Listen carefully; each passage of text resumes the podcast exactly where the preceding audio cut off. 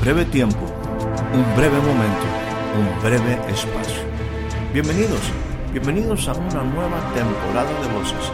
Soy Héctor Rocha y le pido que me permita entrar un momento en su espacio de vida. Durante los siguientes minutos deseo tratar temas que puedan ser significativos y aporten valiosa información para el desarrollo integral de su vida. Bienvenidos una vez más a nuestro espacio de voces.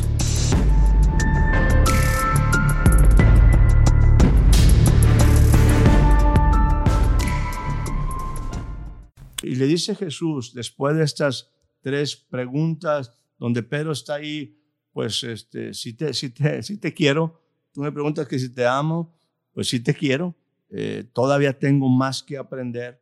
Eh, y Jesús le dice lo siguiente, le dijo, uh, en verdad, en verdad te digo, estoy leyendo el versículo 18 del capítulo 21 de Juan, cuando eras más joven, te vestías y andabas por donde querías pero cuando seas viejo, en tu futuro, cuando eras más joven, te vestías y andabas por donde, donde querías.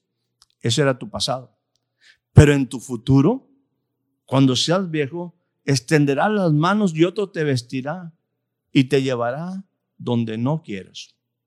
Directamente, el versículo 19 nos dice algo que es muy fuerte.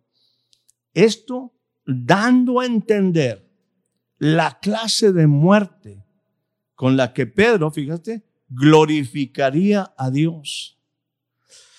Este era el futuro de Pedro. Eh, por ahí, entre cuentas más, cuentas menos, quizás Pedro eh, vive 30 años más, 35 años más.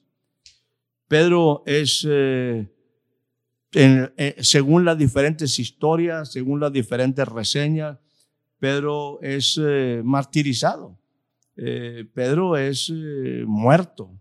se habla de que en algún momento hasta crucificado, donde pues por ahí entre otra vez los relatos, los comentarios de historiadores, que él pide, que él pide que, que, no, que no es digno de morir como, como su Señor, como su Maestro. Él pide que pues sea su cabeza puesta hacia abajo nuevamente, ahora más bien en este sentido, en una cruz.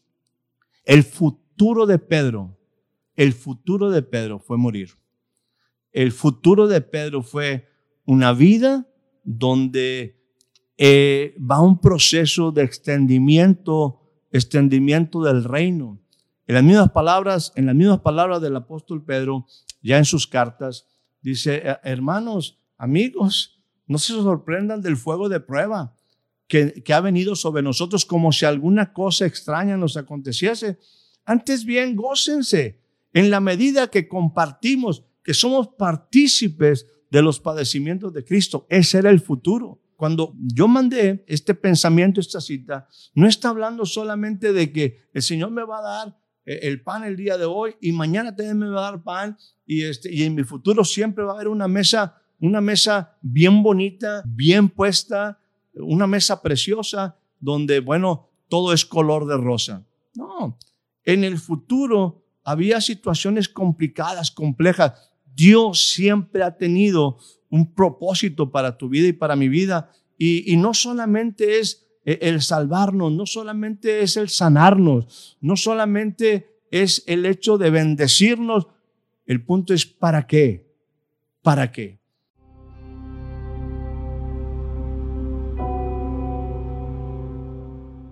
Y, la pregunta es, ¿cuánto entiendo de mi futuro? En, las palabras del apóstol Pedro no hay una queja. Quizás en algunos momentos, porque siempre ha habido pan para nuestro estómago, pero quizás en algunos momentos, como lo dice el apóstol Pablo, yo sé vivir en la necesidad y sé vivir en la abundancia. Tengo de todo. El Señor suple mi necesidad conforme a sus riquezas en gloria. Pero algunas veces la situación es complicada. La vida de Pedro no, iba a ser como su ayer, iba a ser una vida compleja. Juan mismo también. Juan está en un exilio. Ninguno de los discípulos, quizás de los que están aquí, acabaron con un futuro como algunas veces solamente nosotros lo imaginamos, en un futuro donde, donde todo, donde Dios siempre está dando, donde Dios siempre lo va a hacer, pero eh, quisiera ser muy enfático en el punto. Entendamos, aquí hay una provisión donde, donde hay un excedente. Hay, hay 153 peces, hay canastas, hay, hay, hay aceite en el caso de, de, de, aquella viuda con sus hijos. El punto es qué vamos a hacer con el excedente. Tenemos que ser buenos administradores. Tenemos que ser buenos administradores porque nuestra vida está llena de propósito y destino. Pedro dice, Señor, tú lo sabes todo. Tú lo sabes todo. Quizá yo no tengo las respuestas correctas, pero tú sí lo sabes todo. Y Dios le habla, Jesús le habla de su futuro. Y en ese futuro debemos entender que lo que sobra hoy debe ser administrado para poder tener un futuro en el cual no solamente con nuestra vida, sino quizás hasta con nuestra muerte, Dios sea glorificado. Pasemos a otro nivel.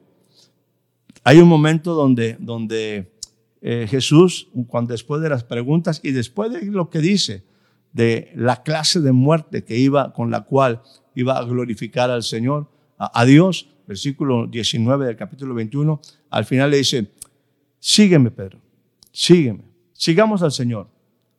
En este presente, agradecidos y sigamos al, Señor, aún que desconocemos nuestro futuro, pero entendamos que en el futuro, como lo veamos, el Señor va a estar ahí y va a haber una provisión.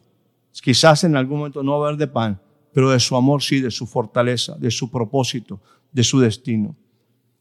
Vayamos más allá y aprendamos a seguir al Señor en todo momento y en todo tiempo. No nos va a fallar.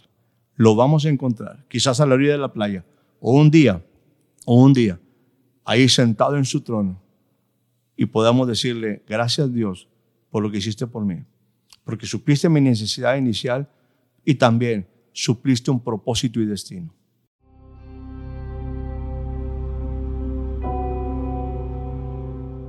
Dios siempre va a la necesidad más esencial, a la necesidad vital del ser humano. Aquellos hombres llegaban aquel, aquel, con aquel paralítico llevado por cuatro y hay un momento donde, donde, bueno, después de que levantan el tejado y que bajan aquel hombre, Jesús le dice, tus pecados son perdonados. La gente se queda diciendo, bueno, ¿quién puede perdonar pecados sino solo Dios? Bueno, Dios estaba yendo a la verdadera problemática de ese hombre. No era su parálisis, eh, cosa que también él suplió, cosa que él sanó, pero su verdadero problema era su necesidad, su necesidad de, de, su alma, el pecado que, que, estaba, que estaba en ese hombre como en todos los hombres, y la necesidad de perdón. Dios siempre va a la necesidad específica. Y aquí había una necesidad que era algo tan sencillo, una noche larga, una jornada intensa y había hambre. Era tiempo de platicar. Yo le llamo a estas mesas donde Dios siempre ha hecho las cosas, mesas de entre amores y propósito. Ahí está el maestro sirviendo. Ahí está el maestro supliendo la necesidad de sus discípulos. Ahí está el maestro trayendo esperanza. Ahí está el maestro rompiendo paradigmas. Ahí está el maestro sirviendo a aquellos que ama, mostrándoles eh, la nueva época, la nueva dispensación que se abría. Ahí está el maestro hablando de cosas importantes, pero no podía hacerlo si no estaba suplida su necesidad vital. Dios quiere suplir tu necesidad vital, no solamente para que tú y yo nos quedemos, déjeme decirlo, con el estómago lleno, no solamente sanos, no solamente a lo mejor en una posición de libertad de pecados, que es maravillosa, ahí debíamos ser ya bienaventurados, pero el asunto es, ¿por qué Dios hace aquello? ¿Para qué Dios hace eso? ¿Para qué el Señor nos lleva a esos momentos especiales? Y cuando hablo de las mesas servidas, pues bueno, yo creo que allá en el huerto, en Edén, había un tiempo de comunión. Eh, yo llamo ahí una, quizás una, una mesita interesante donde el primer Adán tenía que aprender a comer correctamente. Hay una mesa servida, en, particularmente lo que llamamos la cena del Señor. Aquí hay una mesa servida. Dios siempre entiende que el hombre como he mencionado en el caso de la multiplicación de los panes, ahí está la gente, ahí está eh, recibiendo el mensaje, pero dice Jesús, hey, e-, ellos, ¿dónde van a comer pan? ¿Dónde van a alimentarse? No hay, todavía no hay lugares, no hay centros comerciales. ¿Dónde vamos a poder, poder alimentar tal multitud? Él suple la necesidad hasta la más esencial y siempre va a la necesidad vital del hombre. Ahora, ¿para qué? ¿Para qué? Espero haya disfrutado de este breve espacio de voces. Soy Héctor Rocha. Hasta la próxima.